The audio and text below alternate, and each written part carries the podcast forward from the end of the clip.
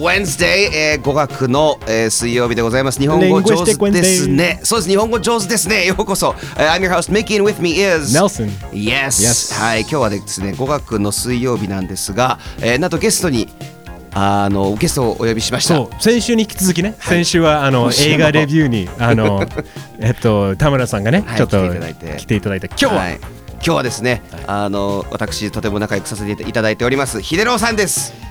こんにちは。こんにちはこんにちはなのかな？こんばんはなのかな？これ結も構うそうですよ。あの配信がそのなんていうんですかアーカイブにすぐなるんで、はい時間が何時からでも聞いてる人次第ですね。ね朝から聞いてる人もいれば、一応朝7時から配信始まってるから、うん。うんその通勤中で聞いてる人もいると思うんですよ。便利なツールでございますね。まあ秀野さん僕も初めましてですね。ね私はネルソンさんのことを PV 見させていただいて、はいあのあのミッキーと舞台をそうですそうですそっかそっか一緒にやっていて、はいその時にあの楽屋でね、あの PV を見せていただいてたので、歌の上手な人だなと思って。やありがとうござい Stay ます。with me だよ Stay ね。with me 大好き。はいありがとうございます。そうです。さん。俳優っていうそうです。あのまあおねねタレントで、うん。あの俳優もやってらっしゃる、はい。まあもともと舞台で一緒に最初はい仲良くなって最近はねはい。落語も一緒に。落語も。はいやっております。天狗連ではい。今日はよろしくお願いします。よろしくお願いします。そうなんですっていうのもですね、今日、うんあのお呼びしたのもちょっとフロリダで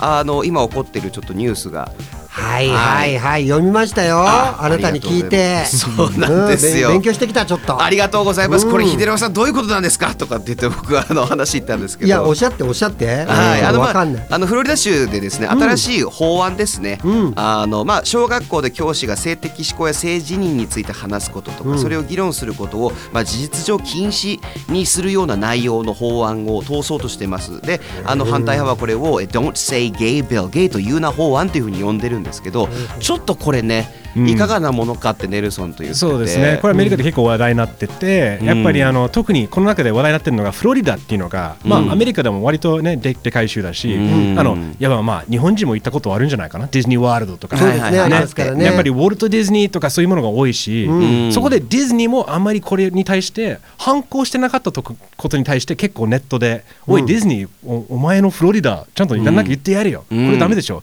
もう LGBTQ ににとってゲイディズニーは最高だからね、うんっていうもう友達じゃんって思いながら、ディズニーも言わなかったことに対してちょっと待って炎上しちゃって、うん。さいやっとねディズニーは結構反対はしてるんだけれども一応言うようになりましたねはい。だけれどもこういうなんかあの本当にこれをまあいい悪いというよりも日本人観点とか日本ってどうなのか？こういうやっぱりうん。あの公でやっぱりなんていうか多分もそもそも性教育のものもそうだしね、そうだね。エデュケーションもそうです。どうかというところもあると思うし。そうそういうお話をねね。伺えればと思って。そうだね。まずさこはい。れちょっと整理したいんだけど、はい。小学校ではい。先生がはい。まず性的指向やせ自分の性自認について話すことがダメ。はい。だねっていうことが一点と、はい。もう一点が小学校ではい。先生が、あの議論するそのことについて性的指向や性自認について議論することもダメっていうことね。そうです。両方です。うわー。いやそうまずはどうですか？この、まあニュースまあ、これ聞いて、うん。ヒドロさんの、ね。まあ、率直の感想はどうですか？ー性教育がねまずさ、うんうん。あーそれは普通のストレートのね、うん。えー男性が女性に恋をする女性が男性に恋をするっていったようなうん。ところの性教育なんかも日本はもっと遅れてるんですよ。ううん。んだから小学校高学年うん。小学校5年生とか6年生ぐらいになぜか私の頃はよその時は70年代セブンティーンズだからね。もう70年代。ですからずいぶん昔ですけれども 小学校の時にはい。女子だけ集められて、はい。えーそのお話があるわけですよ。女の子になるね、そういう説明があるわけ、はい。でも男の子はうん。ないんですよ。ああそうなんだ。全くない。ゼロ？ゼロ。へえ。で男の子たちは、はい。そういうちょっと悪い先輩とか、うん。お友達にそういうエッチな本とか、はい。そういうものをうわ。ん見せてもらって学んでいくというか。フィクションから学ぶってことですよね ある意味。そうだね。だってうん。当時はスマホもないしパソコンもなかったので、うん。そういうマガジンだったりねまあ、アメリカもね多分その時代はやっぱりプレイボーイとかうん。ハスラーとかそういうあの大人向けの雑誌がやっぱりあったから、ん。みんなよくねそのあのベッドの下で隠して、ね。親にバレないようにその友達に見せるとかそこから VHS とかねあのなんていうかテープが出てくるようになって学校でみんななんかこれ見てよみたいなのを渡したりするけどそうアメいうアメリカではどどうだったどうあなたたちの性教育はどうだったえーとまネルソンはどうだった？あそうです僕の世代一エイ応 80s? 85年生まれで、うん。えっとじゃあきまあね 90s 90s kid って感じですね。90わ若いね君ら。僕1989なんですよ。そう。そう。ではい。ででもあのその性教育を受けたのが90年代ってことそうですそうです。あのもう僕この前じゃんちょちょっと前そうですそうです。正直本当だから本当に多分最あそう。多分90年代から特にアメリカは大きく多分変わったと変わって思うんだよね。きてると思うんですよそうだね。ね。やっぱりよよりそのリベラルじゃないんだけどよりオープンになってきてうん。だからもう本当にまあ一応男女は分かれたんですけど分かれました。男のあの映像を見る人もと男女性の映像を見るの分かれてあとその後はえー先生男性の先生と女性分かれてうん。男性が思うことうん。何でもいいから聞いていいよっていうのうんを全てもうもう子供たちがあれあなんで立つの？とか、うん。それぐらいの話とかえーみんな普通になんかもう赤裸々に、まあ、ディスディスカッションとか、うんうんする感じだった。カリフォルニア州。カリフォルニアそう、うん。あらあなたは？僕もカリフォルニア州。あカリフォルニアカリフォルニア州なんですよ。私もそうなんです。あので僕もあの似たような感じで、うん。あのただ僕その話し合いのところはなかったんですよ何かあったら聞いておいで後でみたいな風になって、うん。でも確かにディスカッションの方が僕いいなってやっぱ思うのはこう慣れさせるっていうかその、うんそういう話をするのも別に普通にうんできるんだっていうのをこう教え込むためにはディスカッションがあってもいいかなと思うんですけど、うん。俺日本で小学校5年生福岡いた時どうだったかなと思い出せないんですよね、だからなかったんだよ。なかったかもしれないです。高校男になってはないんだよほら女の子はどうしても体の変化があって、うんうんもう血も出ちゃうから、ん。っていうので説明があるというか、うん。あの 変なね習慣があってね、うん。はああのお赤飯を炊くのよ。いはいはいはいそうですね。日本では。はいはいあこれ知らなかった？知らない。きでもどうぞ聞いたことある？の聞いたことあ聞いたことあるる気がするけどどうぞ続けて。いやだからうち妹がいて、うん。そのそうやってお赤飯を炊くじゃない、ん。そうすると家族4人でね、ううんちの父と母と私と妹、全員が恥ずかしいんですよ。なんか何なんだろうねっていうあの一日は。大人になりましたよっていうようなそうですね。はい。感じで、なんかお赤飯炊いておめでとうみたいな感じなんだけど、お赤飯炊くんだけど、そのことについて誰も触れないのよ。触れないんですね。あだからもうもう完全にもう it's like an elephant in the room. みんな分かってる、うん。分かってるのに確かに言わない。確かに。言わない。確かに。一番気まずいじゃん。そう気まずいんですよ。じゃあ話せればいいじゃないですかね別に。そう。そこまで出すんだったらもう話すしかないじゃん、そこまでさだからいわゆるクリスマスにさケーキ用意してるのにさ、はい。メリークリスマスって言わないみたいな。そうですよね。だからな何なんだこの気まずさはっていうのは もうちょっと、まあ、今はもうちょっとオープンになってるのかもしれないけどうん。60年代70年代はそうでしたよね。ちなみにミッキーはどうそのまあこれまあ言える範囲でいいけど、親との初めてその、うん。まあセックスの話覚えてる？うち早かったです。早かった。母親が看護師なので。あああそっか。もうちゃんとそれもう親から積極的にもう最初からはい。結構早い段階から。なるほどね。そうですね。そんななんかあの birds and the bees って英語で言うんですよ、うん。あの鳥と、うん。あの蜂がその話知らないですもん。いやだからチンコがあってみたいな。うんうん。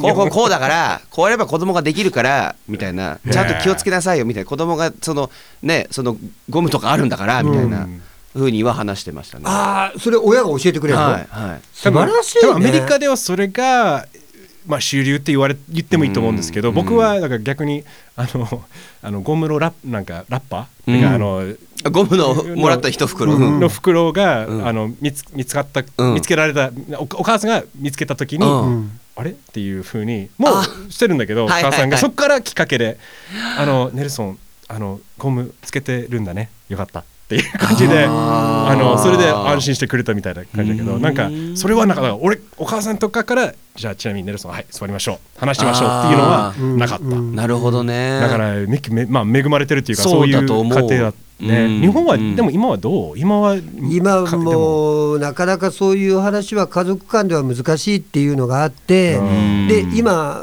今日の話ではさ LGBTQ の話じゃん？うん。そうするとその話を例えば学校でしちゃいけないとかうん。家族でできないとかっていうことなわけよね。うん。心配なのは、うん。まずその子供たち、うん。自分がもしかしたら自分がゲイなのかもしれないだとか、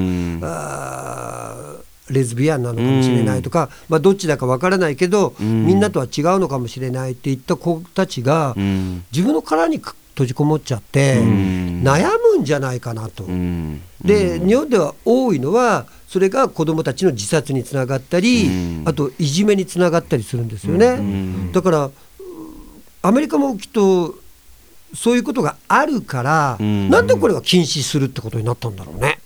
それをですねなかなかこう、あのはっきりとは言わないっていうのがあの親はまずいの？これ。えっと多分ねこれはあのまあ寝る論だけど持論だけどこの、うん。まあ共和党なんですよね、うんうんうん。やっぱあのフロリフロリダだから言えばうん。保守的な人が多いし、うん。でさらに言えばトランプ支持者が多いしさらに言えば本当にキリスト教うん。が多いんですよ、うん。やっぱりキ,、リスト教、まあ、ミッキーもね別に、うんあのこういう話よくししたしたことあうんるんだけど別に、うん。あの本当は禁止されてるはずもないんだけど、うん。なぜかいつの間にかそれがイエスが許せない、うん。行為っていうことで、うんつまり政治的な活動なんですよ。このロン・デサンティスが、ん。あの今フロリダ州知事なんだけど、うん。彼はまあ次の大統領選挙、うん。2024年で出るかもしれない出るかもしれないって言われてるし、これこっから今からやっぱりちょっと勢いをつけないといけない。で、こうん。こういう話が一番うん。やっぱやっぱ偏見的な人たちが一番熱狂的になるわけ。そうね。で熱狂的になるともう投票行くんですよ。うん。でそうじゃない人がもう無関心になっていくから、それが怖いの。だから結局これがうん。子供が結局コマにしかされてないんですよね。その政治のゲームの中の。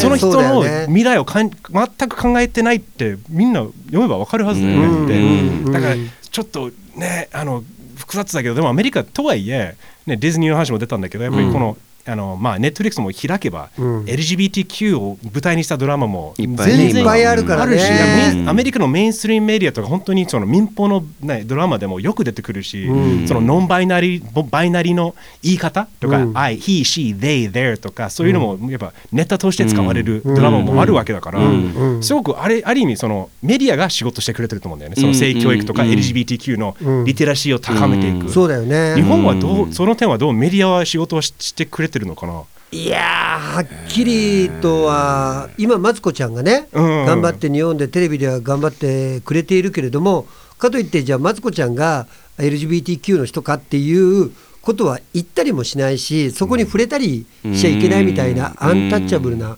感じがあるから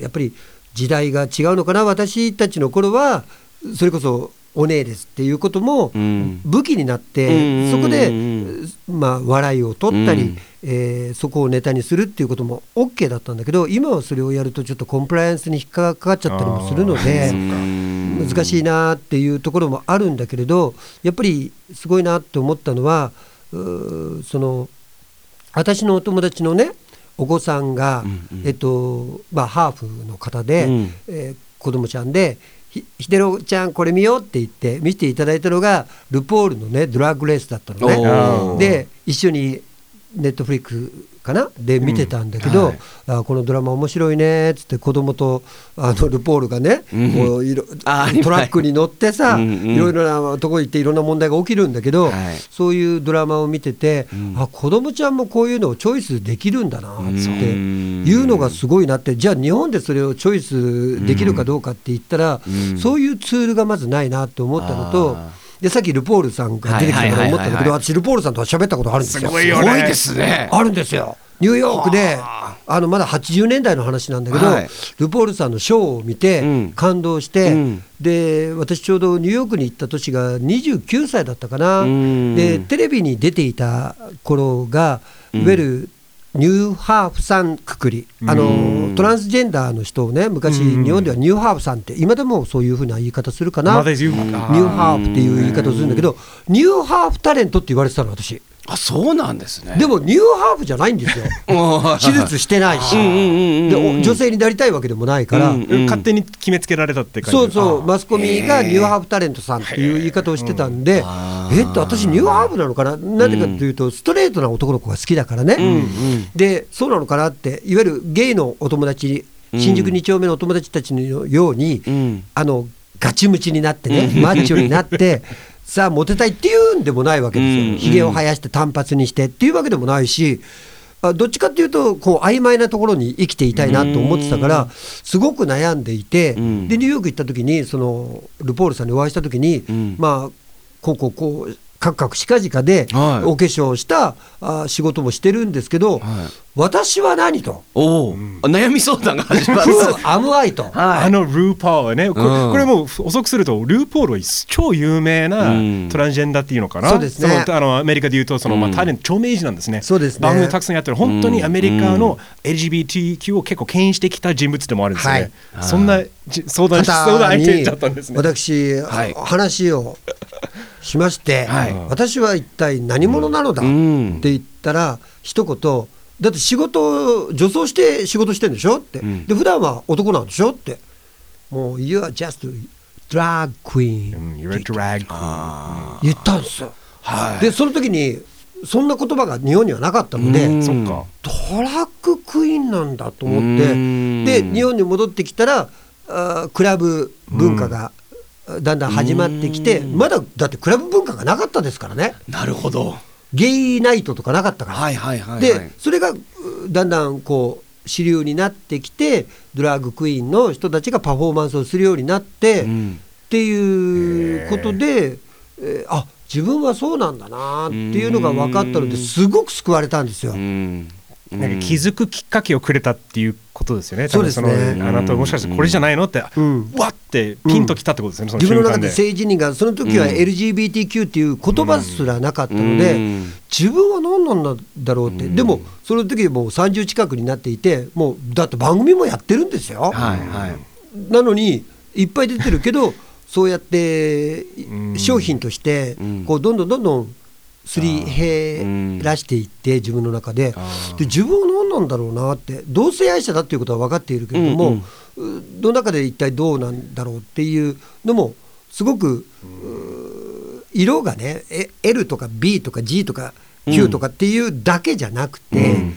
そのなんだろうなすごくファジーなところにあるから。うんあのもう今、まあ、英語で言うとスペクシュア、セクシュアリティ is a spectrum、うん。つまりあの、えその自分の性、はい自分はゲイかストレートかだけじゃなくて、このもういわばどっちかじゃなくてそのもう極端がそれであって、うん。その中にグレーとか曖昧なところそうそうグラデーションになってるからねねそう。ですよね色が。だからそのグラデーションでいいじゃんっていうのがやっと最近がみんな分かってきてて、だからそういう話ですよね。だから結構結構どっちかじゃなくてあなたはこれかこれかって、そこがすごい自分もねあのよくミキと話したんだけど、うん。日本のテレビのダメなところは偏見を強調する。そうそうそう。だからそういうところがすごく、まあ、外国人アメリカ人はこうでしょ中国人はこうでしょとか、あ人種でもそうだねあるね。あるある。だからちうん。ょっと横はなってるとは思うんですけど、まだまだちょっと遅れてるところだなあるからね。だからそういったところで話し合いがないといったところがじゃあ誰に話す？例えば親に話せなくても先生に話せたり、うん友達に話したりん。できるっていうそうなんですよ。状況がこそういう雰囲気になってしまったら、うん。学校に行って先生もそういう性教育をしない、うん。でそういう LGBTQ についても話さない、うん。っていうことになると誰に相談したらいいのかっていうところ、だったら作りなさいよって、うん。共和党さんと。そうなんですよね。そこちゃんとそのうん駆け込み寺じゃないけど、子どもたちが選挙に勝ちたいのは分かる、うん。政治に利用したいのも分かる、ん。だったらそういう駆け込み寺みたいなものを、うん。ね作ってあげないとその子たちが救われないよと思うけどね。そうなんですよね。でも結局そのそうです。だから結局その性教育とかそういう、えー政治人とかうん。について話してはいけないとは言ってるんですけど、うん。そのさっき言った曖昧なやっぱりずるいのが、うん。あの例えばそのホモセクシャルなのかとか、うん。トランスジェンダーなのかとかヘトロセクシャルもじゃあ禁止なのかっていうとごもり出していやいや、ううんん。それはって言って結局そのあのヘテロセクシャルだけをうん。学校に残そうとしてるっていう、うん。で結構親からのその要望があってこのね法案をじゃあ動かしたら評価取れるんじゃないかってやっぱ流れにはなってるので、うん。そもそもその教育がなってないところで、えさらにその本当おっしゃる通りでその子たちが悩み続ける、ね。うんだから大人の都合でしょ？結局。しかも一番あの僕が懸念するべきところが、んだってネットあるじゃんみんな子供小学生から携帯とか持つとか、ネットパソコン伝わったりするわけじゃん、で検索するし動画、うん。ネットフリックス見るしあの人なんだよね、あのあれ女性同士キスしてるよみたいな、うん。もういくら親とか学校でうん。言わせ言わせないぞとか、うん。見せねえぞってしたとしてもすぐ情報は入ってくるからね。ロシアじゃないから、だからそういう意味だと、うん。あのうん。そういうそこまで行くと話は違うけど、うん。だから怖いのが実際は外で見てあ私これ俺はこれすごい共感してる、あやっぱり近いな。でもあれ言っちゃいけない、うん。結局それが罪悪感になる、うん。ね、まさにねヒロさんが言ったようなこのうん。言っちゃいけないことが、まあ、悪い方向行っちゃうと自殺とか。そうそう。そうやっぱり本当にうん。もう自分のアイデンティティをずっとさまよってしまうと、うん。自分は何なのかって存在する意味が失われてしまうよね、ん。なんか自分が本当なんだから今後はどうすればいいのかな。だから本当に。ね子供をね、う渦巻く問題っていろいろあると思うんですよ。うん。例えばそのあのいじめの問題だったり、うん。あとはそれこそお薬、うんドラッグとかの、うん。そういうお薬の問題だったり、まあ、それと一緒に言っちゃいけないのかもしれないけど、この問題を。でもまあ自分子供たちが巻き込まれちゃうというか悩んじゃうっていった意味で、どっかしらにさそれをなんか教える大人あの、ん。いじめだとかドラッグについてはどうなの、学校で教えてくれるの？日本はなし、うんあー。ねえちょっとありました僕高校の時に。そう高校はちこゃんとれダメだ。よみたいな、うん。ドラッグは結構厳しかったアメリカは、うん。ちゃんとあのそこじゃあ先生おっしゃる？もう警警察が来て、うん。その子供にいやダメだよっていうのをすごいレクチャーしたりして、そうですよ。で写真見せてもらって、これはダメだよ。でこれをこういう人に買おう買ってこういうふうに何グラムとかって言われても、うん。ノーって言いなさいよってこうあまりにもこう買い方を教えてもらっちゃったんで僕らの世代とかものすごい使ってる人多いんですよ。だから逆効果じゃないか100%、100%逆効果だったの。あの世代はみんな逆にその T シャツだったの。Dare でこの人もあったんで uh, Dare to keep kids off drugs っていうなんか、うんそれを逆にもうあのファッションセンスとしてもパンクバンドみんなもうあなるほどね。もうまもうタイム吸いながらもうん。来たりしてやってるから、うん。あのそういうのもアメリカは厳しいけどこのん。いじめはどういじめもちょっと問題だったけど今はどうなのかな？ちょっと日本とやっぱりあの扱い方は違うかもしれないです。そんなにあの言葉がまずなかったりとか、うん。でもあるしね。あんまりでも多分ネットとかのことで今はあるんじゃないですか？サイバーサイバーボーリングっていうんですけどサイバーいじめとかうん。の話とかが結構あるのでそういうのをやってるんじゃないかなと思いますけどね。誹謗中傷的なね。そうそう。そうですね。だからそこに、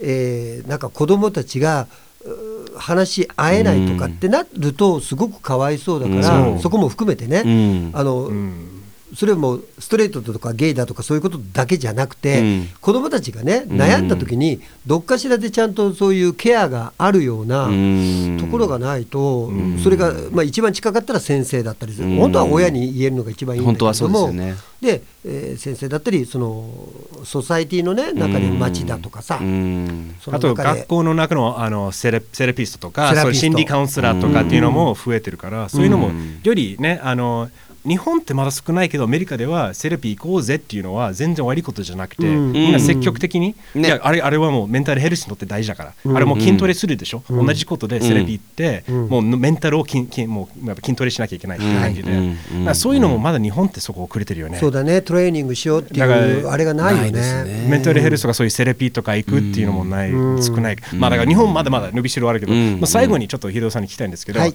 あのまあ自分いろいろねルーポールとの話もあったんだけど、うん。今の日本を見て今の現状の日本を見て、うん。この LGBTQ とかの観点からどうですか？なんかいい方向に向かってると思いますか？うーん結局はね、そのさっき言ってた政治の問題だとかその力と力の関係になっちゃうから、その日本でもそうなんだけどうー5月にはだいたいゲイパレードがあったりして、うんそういう LGBT の人たちがあ活動的になる時期なんだけれどもただそこに支援するえー会社があったり、えーそれを賛成だっていう人もいるし反対だっていうのは日本でもあるわけね。うん。でそういったところで例えばその力と力でなんか言い争っちゃったらそれこそウクライナの状況じゃないけれどもうんそれと変わんなくなっちゃうなと思うからもっと文化の部分で理解し合うとかうん。カルチャーカルチャーはそうだよね。音楽だとか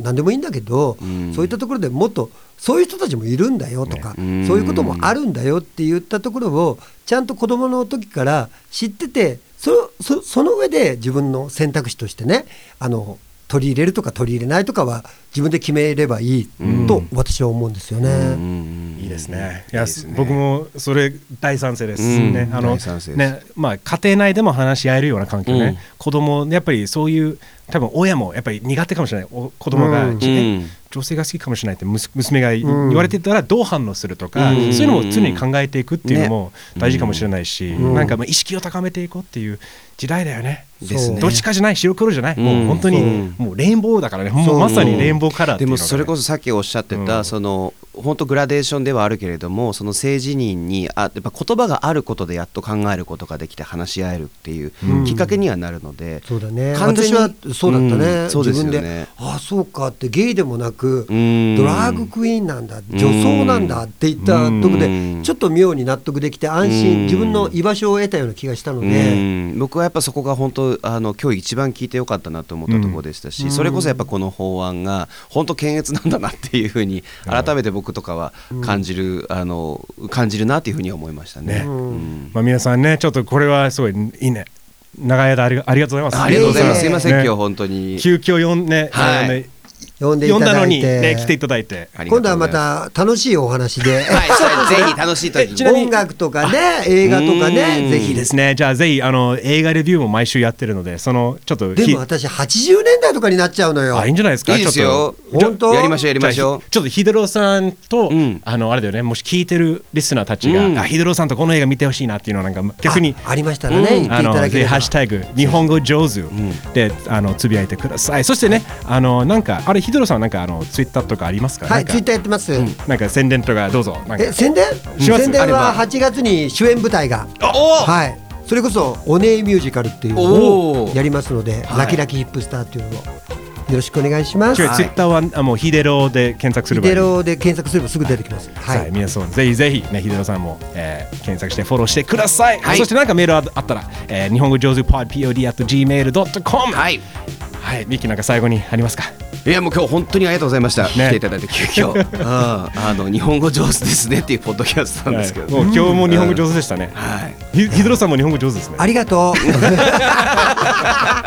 Alright see you tomorrow. はいそれでは。日本語上手ですね